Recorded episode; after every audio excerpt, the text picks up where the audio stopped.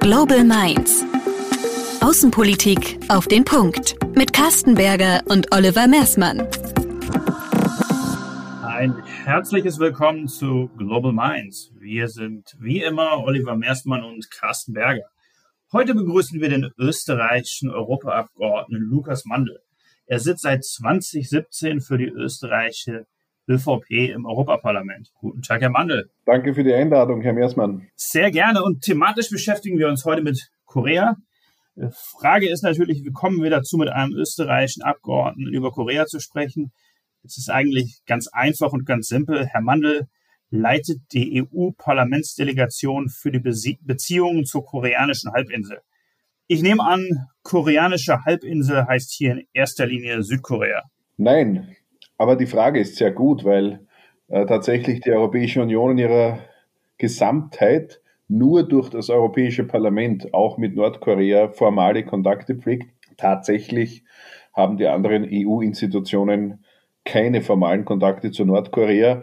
Die Delegation des Europäischen Parlaments äh, beschäftigt sich aber mit den Kontakten sowohl zu Südkorea als auch zu Nordkorea, die aber in jeder nur denkbaren Hinsicht äh, von völlig unterschiedlicher Natur sind. Sagen Sie doch mal formale Kontakte zu Nordkorea. Was heißt das konkret? Die EU-Position äh, trägt den Titel Critical Engagement, kritisches Engagement zu Nordkorea. Und das ist es, was wir versuchen mit nordkoreanischen Offiziellen zu pflegen. Üblicherweise pflegen Delegationen des Europäischen Parlaments mit Parlamentarierinnen und Parlamentariern in einem anderen Teil der Welt Kontakte. Das ist im Fall von Nordkorea unmöglich, denn es gibt kein demokratisch legitimiertes Parlament, aber es gibt offizielle. Äh, Nordkorea wird vertreten äh, und mit denen versuchen wir, äh, diesen Weg des kritischen Engagements zu gehen und gewissermaßen die Tür für das Gespräch offen zu halten. Kritisches Engagement heißt, dass wir Menschenrechtsverletzungen beim Namen nennen, dass wir die Denuklearisierung wollen, äh, dass wir aber gleichzeitig äh, selbstverständlich offen sind, wenn es äh, beispielsweise um Zusammenarbeit gegen Nöte, sei das die Hungersnot wie in der Vergangenheit oder Naturkatastrophen oder andere Krisen geht, weil wir gerade auch für die Menschen in Nordkorea als Menschheitsfamilie gewissermaßen eine Mitverantwortung haben. Und das ist es, was die Europäische Union äh, vor allem eben hier im Wege des Europäischen Parlaments lebt. Wie genau haben Sie denn überhaupt die Gelegenheit, dort Menschenrechtsverletzungen, wie gerade von Ihnen angesprochen, äh, zu monieren oder anzusprechen? Also es ist äh, eine Frage der parlamentarischen Diplomatie, mit Klarheit äh, in der richtigen Sprache und zum richtigen Zeitpunkt die Dinge anzumerken. Äh, Sie müssen sich äh, die Delegationsarbeit äh, des Europäischen Parlaments mit Nordkorea völlig anders vorstellen als mit jedem anderen Teil der Welt. Ich sage Ihnen zwei Beispiele. Eines ist ein Videocall, den ich hatte mit dem neuen Vertreter Nordkoreas gegenüber der Europäischen Union. Das war früher der in London ansässige und ist heute der in Berlin ansässige. Und vor etwas mehr als einem Jahr äh, hatte ich die Gelegenheit äh, zu einem Videocall mit diesem Vertreter Nordkoreas. Äh, es war ein sehr, sehr schwieriges Gespräch in technischer Hinsicht, weil einfach die Leitung mehrfach abgebrochen ist und es war inhaltlich nichts, das wir nicht ohnehin in der parlamentarischen Arbeit öffentlich sagen. Aber das Interesse nach diesem Gespräch war enorm rund um den Globus durch äh, Medienvertreterinnen und Medienvertreter großer Medienhäuser. Äh, der Grund dafür war, dass es sehr, sehr selten ist, dass es zu formalen Kontakten dieser Art kommt. Tatsächlich hätten wir vor wenigen Wochen Vertreter Nordkoreas im Europäischen Parlament physisch empfangen dürfen und sollen, und das war geplant. Äh, aber äh, dieser Besuch wurde kurzfristig abgesagt und ich weiß aus der Geschichte, bevor ich die Leitung der Korea-Delegation des Europäischen Parlaments übernommen habe, war das schon öfter der Fall. Also äh, es ist Usus, dass solche Termine auch kurzfristig dann scheitern und nicht zustande kommen. Also der Hintergrund Ihrer Frage ist völlig richtig, nämlich jeder, jener, dass wir jede Gelegenheit nützen müssen, im Gespräch zu sein, weil Gespräche nur äh, selten und nur auf sehr schwierigen Wegen zustande kommen. Kommen wir zu Südkorea. Ich wage hier mal äh, fest zu behaupten, dass die Partnerschaft zwischen der Europäischen Union und Südkorea wesentlich weniger problematisch, äh, wenn nicht sogar äh, sehr, sehr freundschaftlich ist. Wo liegen denn die Schwerpunkte zwischen der EU und Südkorea sowohl wirtschaftlich als auch politisch? Tatsächlich, wie eingangs erwähnt, sind äh, die Kooperationen, wenn man überhaupt bei Nordkorea von einer Kooperation sprechen kann, das kann man nicht. Äh, aber sind die Kontakte zu Nordkorea und Südkorea völlig unterschiedlicher Natur. Äh, wenngleich die koreanische Halbinsel, mir hat ein US-amerikanischer Forscher einmal gesagt, es ist eigentlich die Destiny, das Schicksal gewissermaßen, die Bestimmung könnte man sagen, vielleicht, wenn man das übersetzen möchte, dass die koreanische Halbinsel geeint wäre. Aber selbstverständlich scheint das heute aufgrund der politischen Lage in weiter Ferne. Und Südkorea hat sich zu einem Partnerstaat der Europäischen Union ersten Ranges entwickelt. In wirtschaftlicher Hinsicht, darauf können wir noch näher eingehen, aber auch in politischer Hinsicht und in sicherheitspolitischer Hinsicht. Südkorea ist einer der wenigen strategischen Partner der Europäischen Union, formal auch als solcher benannt. Und Südkorea hat Abkommen nicht nur im Bereich Wirtschaft, sondern eben auch im Bereich Politik und Sicherheit mit der Europäischen Union. Äh, Südkorea ist äh, innovativ und Südkorea ist äh, ein wichtiger Wirtschaftspartner. Das Freihandelsabkommen mit Südkorea ist in nur zehn Jahren um fast die Hälfte gewachsen. Das Wirtschaftsvolumen mit Südkorea ist durch das Freihandelsabkommen um fast die Hälfte gewachsen und der Export aus der Europäischen Union nach Südkorea hat sogar um zwei Drittel zugenommen in nur zehn Jahren. Das Freihandelsabkommen mit Südkorea ist ein Musterbeispiel dafür, äh, was es bedeuten kann für Arbeitsplätze, für Wohlstandschancen, für Produktion und Innovation, für den Austausch von Produkten und Dienstleistungen zwischen verschiedenen Teilen der Welt. Und alles das geschieht auf der Basis gemeinsam vertretener Werte, nämlich jener der Demokratie und der Rechtsstaatlichkeit. Also die Zusammenarbeit mit Südkorea ist eine wahre Freude und hat ganz viel äh, Potenzial und bedeutet sehr, sehr viel für die Europäische Union. Können Sie uns in diese konkrete Zusammenarbeit, vielleicht gerade wie Sie es jetzt schon in der, mit dem Beispiel Nordkorea zuvor gemacht haben, ein paar Beispiele geben, welche konkreten Aktivitäten das Parlament, also nicht die Kommission oder andere europäische Institutionen, sondern ganz konkretes Parlament mit Südkorea verbindet oder wie Ihr Arbeitsalltag in diesem Bereich da aussieht? Ja, vielen Dank. Es ist äh, für mich der Parlamentarismus immer ein Teil der Lösung. Äh, ich würde behaupten, man sieht das rund um den Planeten. Der Parlamentarismus ist dadurch gekennzeichnet, dass nicht exekutive Ebenen, also Regierungen, eine starre Tagesordnung abarbeiten müssen, natürlich auch harte Entscheidungen manchmal treffen müssen und dergleichen. Wir sehen das ja rund um den Planeten in der Pandemie.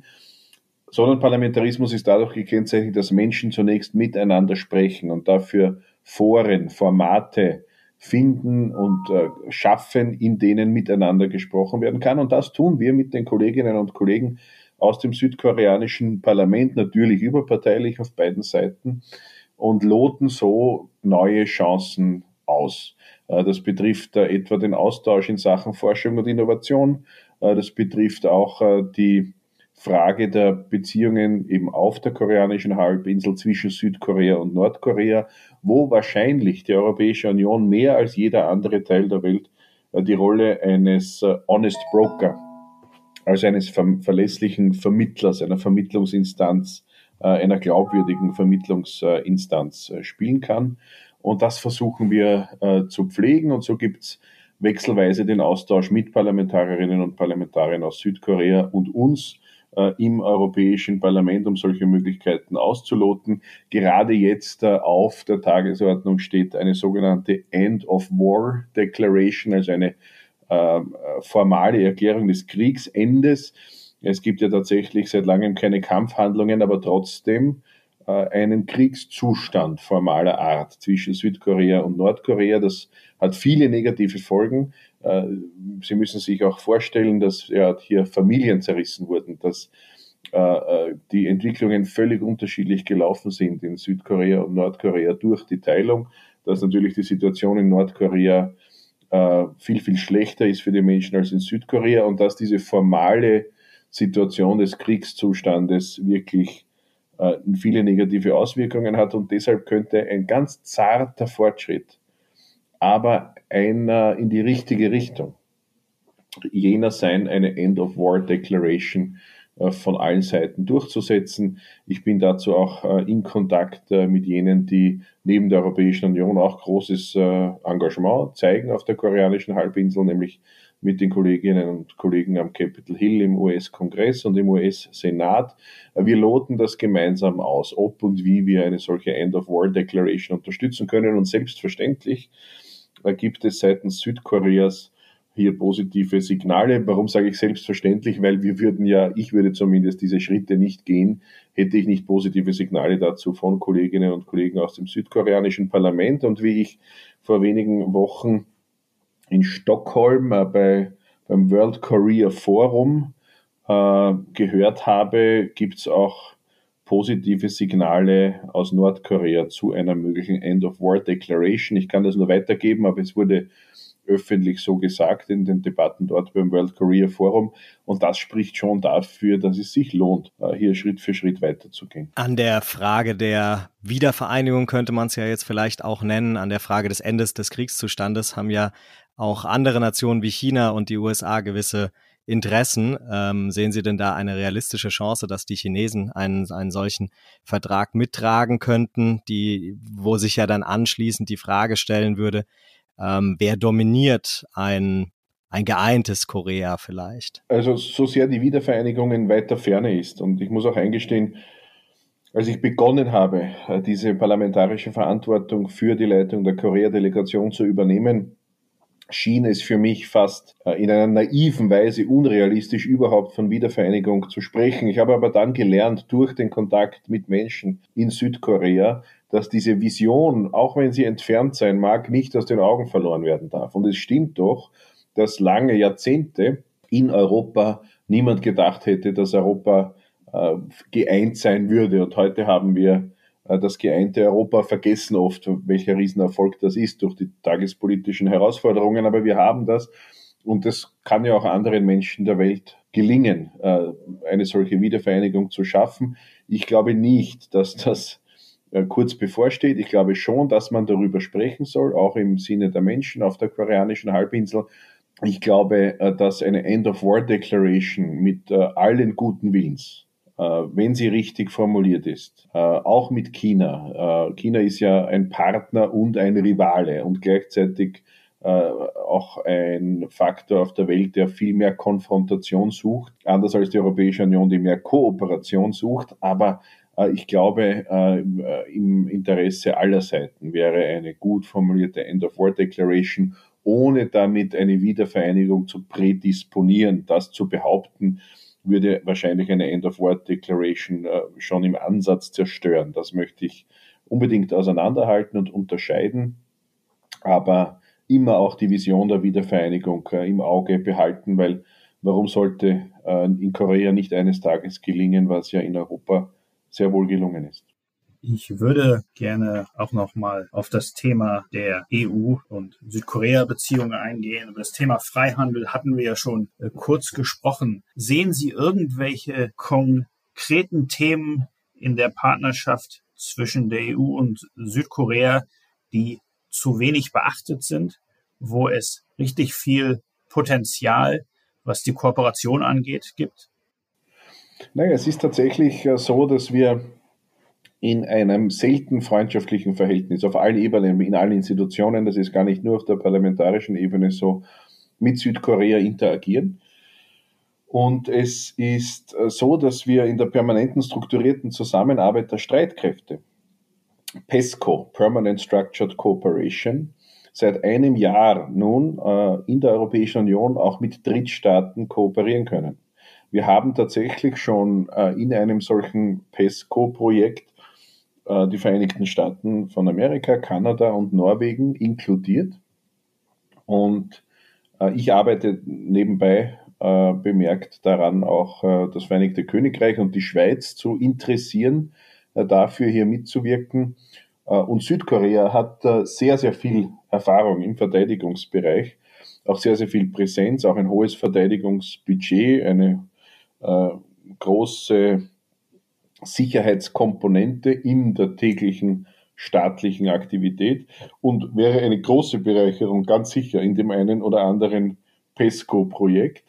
Und äh, das sollte man ausloten, äh, ob es mit Südkorea in einem spezifischen Bereich eine solche Kooperation geben kann. Äh, was wäre ein spezifischer Bereich? Das ist so äh, speziell, dass beispielsweise ein PESCO-Projekt im Bereich der Abwehr atomarer, biologischer und chemischer Bedrohungen stattfindet. Hier ist mein Heimatstaat Österreich beispielsweise, unser Bundesheer, sehr involviert, äh, dass gleichzeitig ein Projekt zur militärischen Mobilität in Europa stattfindet. Und so werden äh, seit wenigen Wochen nicht mehr nur äh, etwas über 40, sondern 60 PESCO-Projekte betrieben und Südkorea wäre absolut geeignet, dafür in PESCO involviert zu werden. Und das ist ein Beispiel von vielen. Es gibt noch Beispiele im Bereich äh, von Wissenschaft und Forschung, äh, im Bereich äh, der Klimatechnologie, im Bereich dem Klimawandel zu begegnen. Auch hier ist Südkorea das, was man einen Champion nennt in Asien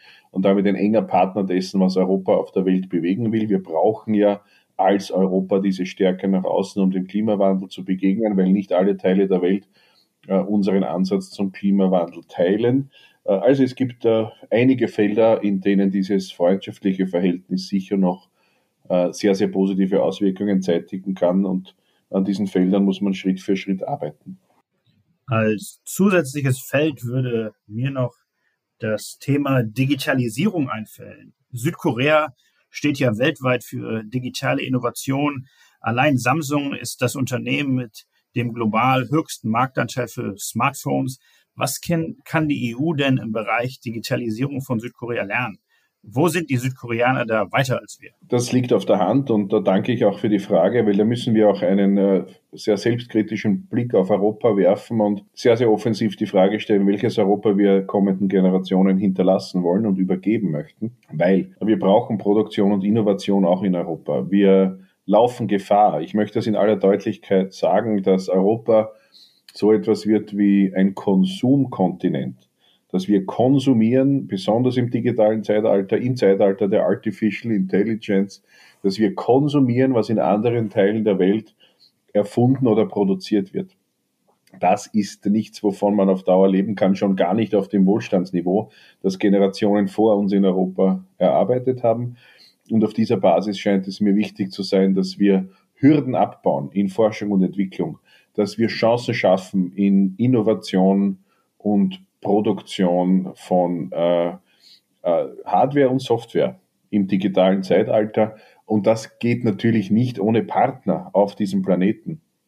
Südkorea ist ein naheliegender Partner durch diese große Exzellenz, die dieser gesamte Sektor in Südkorea bereits erreicht hat. Auch Israel ist übrigens da ein großer Partner. Und wir haben in Europa übrigens Gesellschaften, die hoch interessiert daran sind, hier zu investieren, deren Jugendliche unbedingt in diesem Bereich tätig sein wollen, beispielsweise am Westbalkan, beispielsweise im Kosovo, äh, ist das so der Fall, dass dort viele junge Menschen sind, die äh, zum Teil autodidaktisch äh, äh Software Engineering, Software Architecture, technologische Innovation leben äh, und in diesem Bereich tätig sein möchten. Also wir haben Stärken, wir haben Partner, äh, verlässliche Partner auf diesem Planeten, aber wir müssen schon sehr, sehr vieles tun, auch bis hinein in unseren Bildungssektor und in unsere Rahmenbedingungen regulatorischer Art in Europa bis hin zum Wettbewerbsrecht. Da könnte man auch lange darüber sprechen, damit wir es schaffen, Produktion und Innovation hier auch in Europa äh, zu haben. Und das äh, scheint mir eine große Herausforderung sein, aber auch eine große Chance äh, in der Zusammenarbeit mit Südkorea. Ein Thema in der Digitalisierungsdebatte ist ja immer wieder die Verfügbarkeit von Daten. Wo mehr Daten gleich mehr Innovationen vereinfacht gesagt bedeuten. Hat Südkorea da einen Vorteil gegenüber der Europäischen Union oder sind da ähnlich hohe Datenschutzstandards üblich? Mein Eindruck ist, dass in Südkorea, auch in anderen Teilen der Welt, übrigens bei weitem nicht nur in Südkorea, sogar in den großen USA, das europäische regulatorische Modell im Umgang, ich würde es nicht nur Datenschutz nennen, sondern Social Media äh, und im Umgang mit Online-Plattformen immer mehr äh, kopiert oder adaptiert wird. Äh, also hier sind wir durchaus beispielgebend aus Europa. Äh, ich sage das auch selbstkritisch, weil auch davon kann man allein nicht leben, aber man braucht es als Bedingung dafür, dass äh, ja, ein gemeinsames Spielfeld auch gemeinsame Regeln hat. Und das ist im Online-Bereich eben noch nicht vollständig der Fall. Äh, da bin ich äh, sehr, sehr sicher, dass zumindest die Teile der Welt, die Freiheit und Menschenwürde, Freiheitsrechte Demokratie, Rechtsstaatlichkeit und auch Marktwirtschaft eben leben, dass die schon in sehr, sehr kurzer Zeit äh, mit dem Trade and Technology Council mit den USA sind wir schon sehr weit beispielsweise in diesem Bereich, dass wir hier in sehr kurzer Zeit äh, sehr vergleichbare und vor allem kompatible Systeme äh, haben werden und äh, dass das äh, nicht zum Nachteil von irgendeiner Seite wird und ich würde Südkorea auch weniger als Wettbewerber sehen, äh, schon gar nicht im digitalen Bereich, sondern wirklich eher als Partner.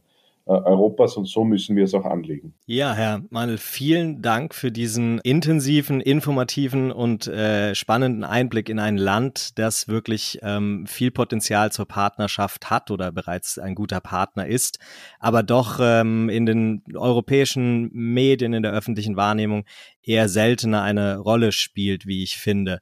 Und ähm, deswegen würde ich Ihnen gerne die Gelegenheit für ein Schlussstatement geben, vielleicht auch, warum Südkorea bisher momentan noch nicht so die öffentliche Aufmerksamkeit auf sich zieht. Vielen Dank äh, zunächst auch für die Einladung und für das große Interesse, die Möglichkeit zum Gespräch. Südkorea ist weit weg. Die koreanische Halbinsel ist äh, weit entfernt von Europa in geografischer Hinsicht, äh, in Sachen äh, Verständnis von Gesellschaft, in Sachen Werte, Haltungen, Demokratie, Rechtsstaatlichkeit, äh, Freiheitsrechte und Menschenwürde ist äh, Südkorea uns sehr, sehr nah.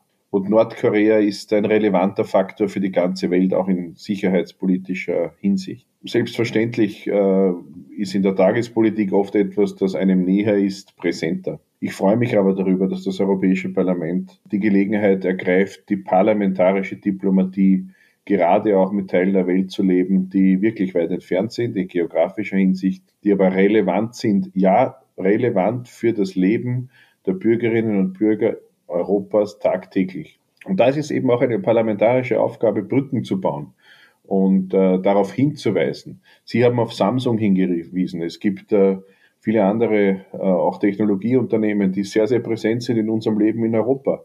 Es gibt viele Arbeitsplätze in Europa, die von der südkoreanischen Wirtschaft abhängen, weil wir durch ein gutes Freihandelsabkommen einen so starken Bezug zu Südkorea haben. Äh, das verständlich zu machen, ist Teil der parlamentarischen Arbeit, das ständige Brückenbauen zwischen Institutionen in allen Teilen der Welt und den Bürgerinnen und Bürgern Europas. Äh, ich freue mich, das machen zu dürfen und äh, Ihr Podcast heute gibt mir einmal mehr Gelegenheit dazu und dafür danke ich herzlich. Vielen Dank Ihnen, Herr Mandel. Wir wünschen Ihnen weiterhin viel, viel Erfolg bei der wichtigen parlamentarischen Arbeit und vor allem auch beim Brückenbauen, wie Sie gerade so schön gesagt haben. Vielen Dank Ihnen. Das war Global Minds mit Carsten Berger und Oliver Mersmann. Sagt uns eure Meinung zur heutigen Folge auf LinkedIn oder Twitter unter Global Minds Podcast. Die Links findet ihr in den Show Notes.